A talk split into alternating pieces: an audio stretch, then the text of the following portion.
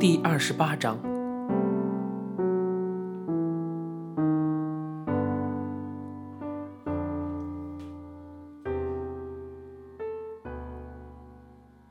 七岁那一年，我才第一次见到我的父亲。吴敏跟我走到车站附近管前路的老大昌里，一个人叫了一客快餐，火腿鸡蛋三明治。老大昌二楼静悄悄的，下午四点半，不早不晚，没有什么人。二楼的光线很暗，楼下的轻音乐隐隐约约的传上来。我们吃完三明治，喝着咖啡，吴敏点上一支玉山，深深的吸了一口烟，说道：“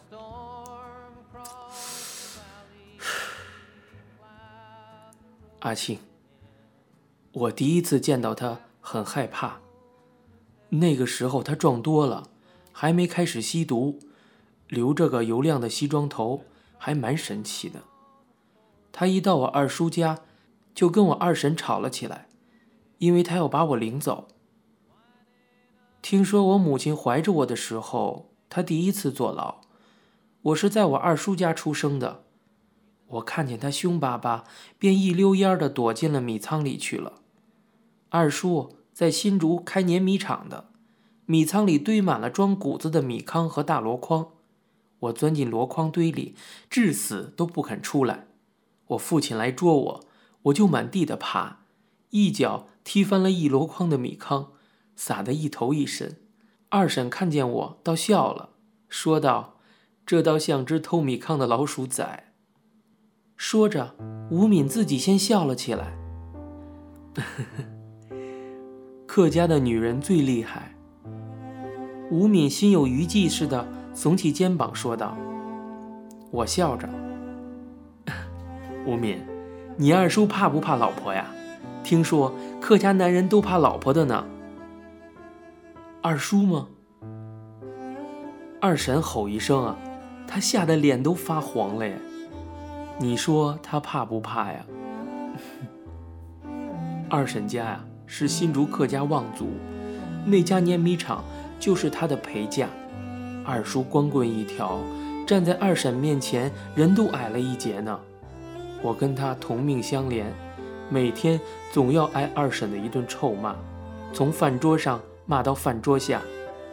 我在二婶家那几年，时时刻刻的提心吊胆。我最记得。我二婶把我母亲赶出去的那天晚上，把我叫到她房间里去睡，睡到半夜尿胀了，我又不敢尿出来，也不敢叫出来，生怕吵醒她，只好腻在自己的裤子里啊。嘿，阿敏，你真的好可怜呀，像一个小媳妇似的。那有什么办呢？谁叫自己的老爸老母不争气，老爸坐牢。老母又偷人，他跟碾米厂的工人睡了个大肚皮，让二婶一路推出大门外去。啊，那你后来见过你母亲吗？嗯，我没有见过她，不知道她在哪里。嗯，只听说她嫁给了那个工人，大概过得还不错哟。阿青。吴敏沉思了片刻，把烟按灭了，突然叫道：“你听过有人戒毒砍指头的吗？”我笑道：“有啊，有些人还砍去两三根呢。”我不瞒你说，嗯，我那个老爸就是砍去九根指头，还剩下一根，他也要去摸牌的。唉。他跟台湾人赌三公，可以三天三夜的不下桌子，他的一生就这样赌掉了。不是我说句狠话呀，我老爸关在台北监狱里也就算了，在那里我还可以时常去看看他，照顾他一下。现在放出来了，不出三个月，他的赌性一发呀，天晓得又会闹出什么样的事儿来呢？阿青，人生为什么这么麻烦？活着很艰苦呢。吴敏望着我的脸，无奈的笑道：“我回应，艰苦莫人知呀。难道你又想去割手不成吗？小玉说过，下次啊，吴敏割了鸡巴，小爷也不会输血给他的。吴敏不好意思起来，头一直俯着，回应道：“不会了，哪里会有那种傻事啊？”啊，阿青啊，昨晚张先生又叫我去陪他，搬回去跟他一起住。你怎么说的？我答应他了。嚯！难怪小玉骂你是个小贱人呢，怎么那个刀疤王五招一下，你的魂儿都飞过去了？你图他什么？他光武新村那间漂亮的公寓吗？我记得吴敏告诉过我，他头一天搬进张先生的公寓，在他那间蓝色瓷砖的浴室里泡了一个钟头都不肯出来。吴敏分辨道：“没有啊。”我并没有说我现在要搬回去跟他一块住啊，我只是，我只是想到那里去陪陪他。昨天晚上离开安乐乡，我就到他家里去看他。我知道他一定又喝醉了，他的酒量一点都不好。我突然想起那天我到张先生家里。张先生叫小精怪肖勤快，把吴敏留在那间房里的一包旧衣服扔给我，要我拿走。大概就是那一刻，我突然发现张先生的嘴角那道纹路像一条深陷的刀痕，也使我想起了演那个刀疤王五的反对派明星龙飞。龙飞在那个电影里老喜欢嘿嘿的狞笑，嘴角露出一道深深的刀疤来。我接着说：“那样绝情的人，也值得你这么对他呀。”我突然觉得，我输给吴敏那五百 CC 的血，确实有点划不来。吴敏望着我说道：“我是可怜他吗？你可怜他？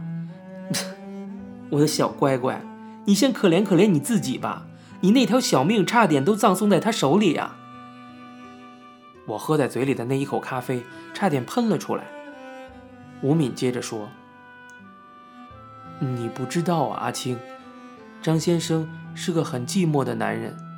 从前我住在他那儿的时候，平时他总是冷冷的，不大爱说话。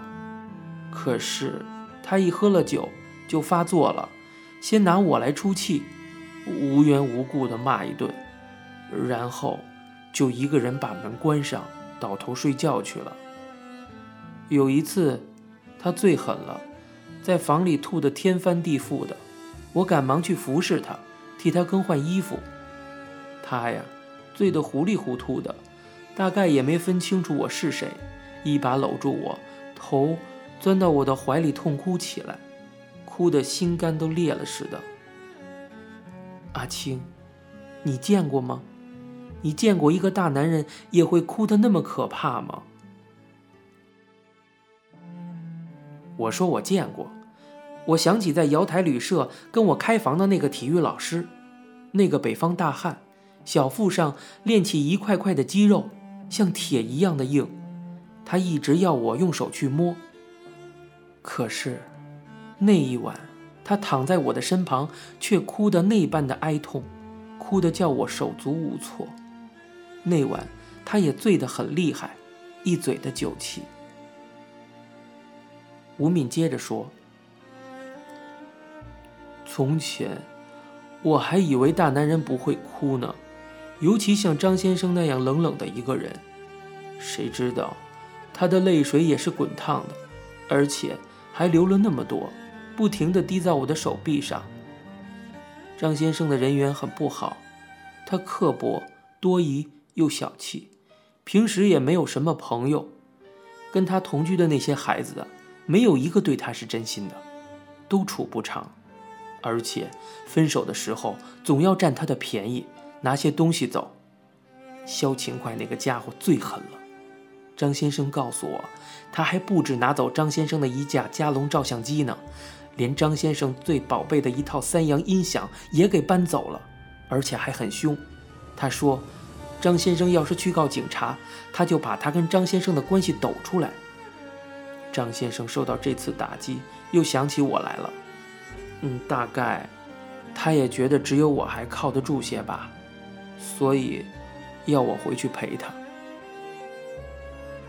那，你为什么不干脆搬回去跟他一块住呢？又要做那个刀疤王五的小奴隶算了。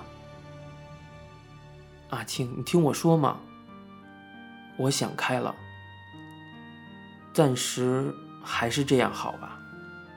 张先生的脾气怪，他一时寂寞，要我回去，万一又后悔起来，我就太难堪了。而且，我现在又不是没有去处，师傅要我晚上在安乐乡住，好守住店。我对他说：“张先生，等你真的需要我的时候，我一定会回来陪你的。”吴敏停了片刻，望着我，继续说道：“阿青，我知道张先生不是一个很可爱的人，但是，我跟他处过一段不算短的日子了。虽然他对我曾经绝情过，可是，只要他用得到我的时候，我还是会去照顾他的。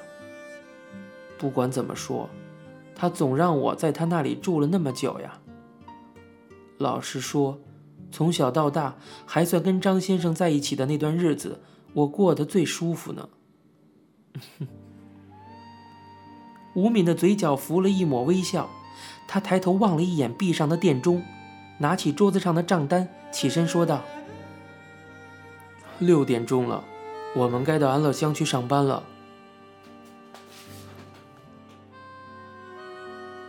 您现在收听到的是由白先勇原作、一辆松鼠播讲的《镊子》。